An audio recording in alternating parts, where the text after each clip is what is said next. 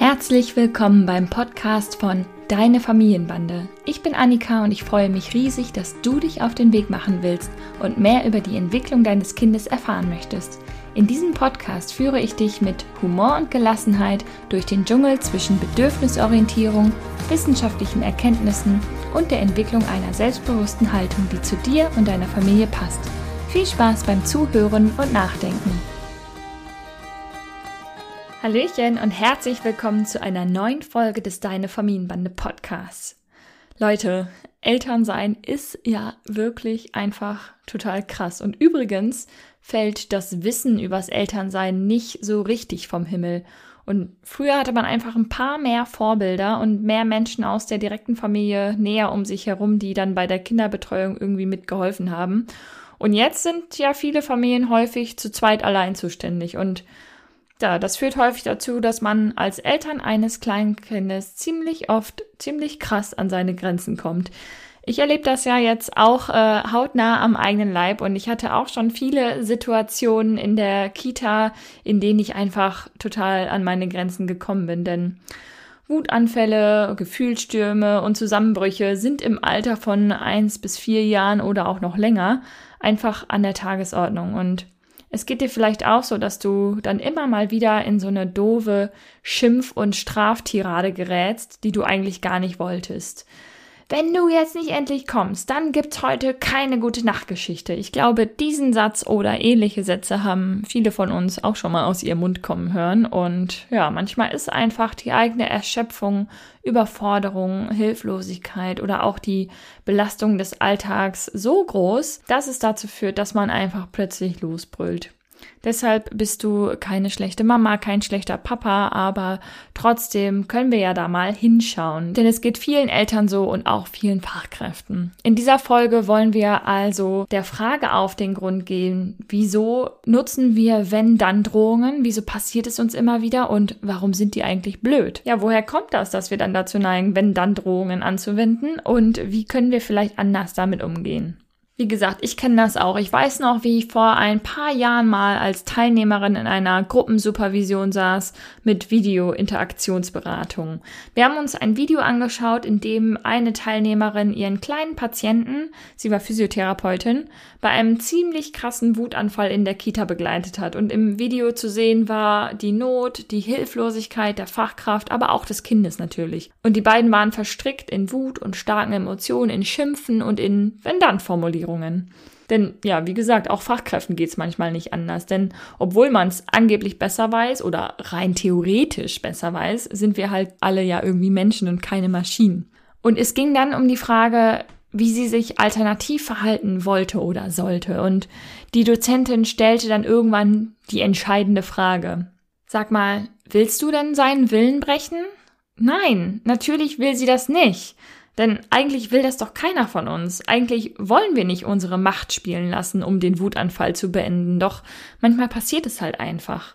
Doch in dieser Dynamik des Wutanfalls ist man halt manchmal einfach gefangen in dieser eigenen Hilflosigkeit. Man will einfach, dass es friedlich ist, dass das Kind aufhört zu schreien und dass man in Ruhe gemeinsam den schönen Ausflug oder ähnliches genießen kann. Und dann kommen sie, die Strafen, das Anschreien und die Wenn-Dann-Sätze. Wir machen mal einen kurzen Ausflug, wann, wenn, dann Sätze schwierig sind. Was für ein Satz. Es ist kein Problem, wenn du deinem Kind etwas erklären willst, was logisch oder naturgegeben ist. Zum Beispiel, wenn das Glas runterfällt, dann zerbricht es. Oder auch, wenn du jetzt lieber draußen spielen möchtest, dann haben wir keine Zeit mehr, um gemeinsam zu lesen. Hier gibst du deinem Kind ja im Prinzip die Wahl und die Möglichkeit zur Mitbestimmung und stärkst damit auch noch die Selbstwirksamkeit. Soweit klingt es okay, oder? Kontraproduktiv wird es dann, wenn wir aus eigener Überforderung versuchen, das Verhalten des Kindes mit Wenn-Dann-Sätzen zu manipulieren oder zu beeinflussen. Wenn du nicht endlich reinkommst, dann gibt es keine gute Nachtgeschichte mehr. Wenn du nicht kommst, dann gehe ich ohne dich. Oder noch unspezifischer, wenn du das noch einmal machst, dann ist aber was los. Gerade beim letzten Beispiel wird's, glaube ich, deutlich. Nachtigall, ich trapsen und mit dir den faden Beigeschmack der Drohung und Manipulation und Bestrafung. Wir nutzen unser ja eh schon naturgegebenes Machtgefälle aus und hoffen so auf die Kooperation des Kindes. Aber das Gegenteil ist der Fall. Wir zerstören damit die Bereitschaft zur Kooperation und das Verhalten des Kindes ist von Angst und nicht von Vertrauen geprägt. Und irgendwann wird das Kind wahrscheinlich sagen, mir doch scheißegal. Zurück zum Beispiel. Durch das Video und durch die gezielte Frage, willst du denn seinen Willen brechen, der Dozentin, haben wir alle verstanden, dass es eigentlich um was anderes geht. Es geht darum, die Not des Kindes zu sehen und dass das Kind gerade nicht anders kann und dass es uns als Erwachsene braucht, um da gut durchzukommen und dass wir mit unserer Macht verantwortungsbewusst umgehen müssen. Denn auch wir Erwachsene brauchen manchmal Unterstützung, um Kinder liebevoll begleiten zu können. Denn in uns ist sehr tief verankert, dass das Kind hier seinen Willen durchsetzen will und bezwungen werden muss. Doch ganz ehrlich, dieser kleine Tyrann, den wir da angeblich vor uns sehen, der existiert nur in unserem Kopf und in unserem Bauchgefühl. Manchmal unterstellen wir den Kindern ungerechte Absichten. Unser Bauchgefühl sagt uns, dass das Kind uns extra triezt und provoziert. Und dieses trügerische Bauchgefühl setzt sich zusammen aus implizitem Wissen und eigenen und übertragenen Erfahrungen. Und beides bringen wir mit aus dem Umgang mit Kindern von Generationen über Generationen von Menschen irgendwie haben wir doch mal gelernt, wie mit Kindern umgegangen wird und haben das miterlebt und erfahren und beobachten das in breiten Teilen der Gesellschaft. Und eine weitere entscheidende Sache kommt hier zum Vorschein. Wenn wir das Gefühl haben, das Kind will uns bis aufs Blut provozieren, dann fühlen wir das im Gehirn ganz grob gesagt im selben Areal, in dem wir auch körperlichen Schmerz empfinden. Und diesen Schmerz wollen wir natürlich abstellen und empfinden eine Art kurze Genugtuung, wenn wir mit Machtausübung reagieren. Doch das ist nicht notwendig und auch nicht nachhaltig. Das Grundwissen über den Umgang mit Kindern und Babys haben wir zum Beispiel damit erworben, indem mit uns selbst als Kind umgegangen wurde. Auch wenn wir uns nicht immer bildlich erinnern, haben wir ein körperliches Gedächtnis, das sich daran erinnert, wie wir als Kind erzogen wurden. Unser Bauchgefühl ist also unbewusstes Wissen, das sich bemerkbar macht, wenn wir selbst ein Kind versorgen möchten. Und dieses Bild vom Kind als unbändiger Tyrann, der uns mit seinem freien Willen beherrschen will, ist aus unserem kollektiven gesellschaftlichen Gedächtnis heraus entstanden und zu Glaubenssätzen geworden.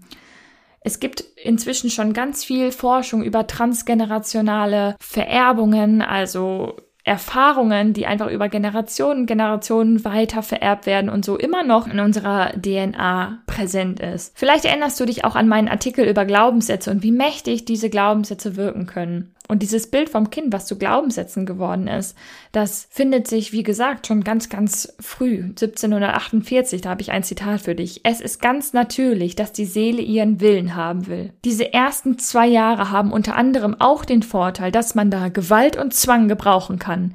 Die Kinder vergessen mit den Jahren alles, was ihnen in der ersten Kindheit begegnet ist. Wenn du noch mehr über Glaubenssätze und wie sie entstehen äh, können lesen möchtest, dann habe ich dir einen Link zu einem anderen Blogartikel von mir unten in den Show Notes verlinkt. Dieses Zitat, was ich dir gerade vorgelesen habe, das zeigt nochmal den Grundgedanken schwarzer Pädagogik auf. Den Kindern muss man mit Rute und Anschreien den Eigensinn vertreiben. Und dieser Grundgedanke ist, wenn auch abgeschwächt, bei vielen erwachsenen Personen immer noch verankert. Unsere Urgroßeltern Urgroßeltern, Großeltern und Eltern wurden als Kind zum Teil aus diesem Blickwinkel heraus betrachtet und deshalb fühlt sich diese Sicht irgendwie immer noch vertraut an. Wenn du also in die Situation gerätst, dein Kind anzuschreien und zu fühlen, dass du deinem Kind irgendwie eine Absicht unterstellst, dann mach dir erstmal keine Vorwürfe. Du bist deswegen kein schlechter Mensch und du bist deswegen auch kein schlechterer Elternteil. Aber es ist wichtig, dass du beginnst, diese Denkmuster wahrzunehmen, denn nur so kommst du aus den Drohungen und wenn dann muss dann langfristig raus. Und wenn du das nächste Mal bei dir spürst, dass dein Kind etwas anderes im Sinn hat als du und du wütend wirst, dann horch mal in dich hinein. Was sagt die innere Stimme? Will dein Kind dir auf der Nase herumtanzen? Macht er das extra? Will sie vielleicht nur rumbocken? Oder gibt es einen anderen Grund? Halt mal inne und warte kurz ab und beobachte, was dein Kind tut. Vertrau mal darauf, dass es eigentlich nichts Böses im Sinn hat. Lass dich mal auf dieses Experiment ein und lass dich mal überraschen. Versuche mal in Lösungen und nicht in Konsequenzen zu denken. Also, dass ihr einen Weg sucht, der für euch beide funktioniert. Was können wir jetzt machen, um diese Situation aufzulösen? Oder was glaubst du, würde dir jetzt helfen oder uns beiden auch helfen? Manchmal fallen Kindern ganz tolle Lösungsstrategien ein und kleineren Kindern äh, kannst du vielleicht ein paar Lösungen vorschlagen. So, hey, noch dreimal rutschen, dann gehen wir wirklich. Was auch manchmal hilft, Ersetze wenn dann durch sobald. Denn eine kleine Veränderung kann Großes bewirken. Sobald du dein Zimmer ein bisschen aufgeräumt hast, können wir da was Neues spielen. Damit formulierst du schon mal vorab die Reihenfolge, wie was passieren soll und du hilfst deinem Kind da mitzuwirken. Und klar, du bist Teil der Lösung und hilfst dann mit, aber so fühlt sich dein Kind nicht komplett überfordert mit der Aufgabe. Probier es doch einfach mal aus. Wenn du dich auch auf den Weg machen möchtest, um Kinder liebevoll in starken Wutanfällen zu begleiten und ohne Drohungen, Strafen und unlogische Konsequenzen auskommen möchtest, dann melde dich zu meinem Live-Workshop am 29. oder 30. September um 20.30 Uhr an. Hier erfährst du, wie du konsequent sein kannst, ohne zu bestrafen. Den Link dazu findest du hier in den Notizen und ich freue mich auf dich im Workshop oder bei der nächsten Folge. Deine Annika. Das war die heutige Folge des Deine Familienbande Podcasts. Ich freue mich sehr, dass du eingeschaltet und zugehört hast und hoffentlich auch ein bisschen mitgedacht hast und ganz viele neue hilfreiche Impulse für dein Familienleben mitnehmen konntest. Wir sehen oder hören uns besser gesagt in der nächsten Folge vom Deine Familienbande Podcast. Mach's gut.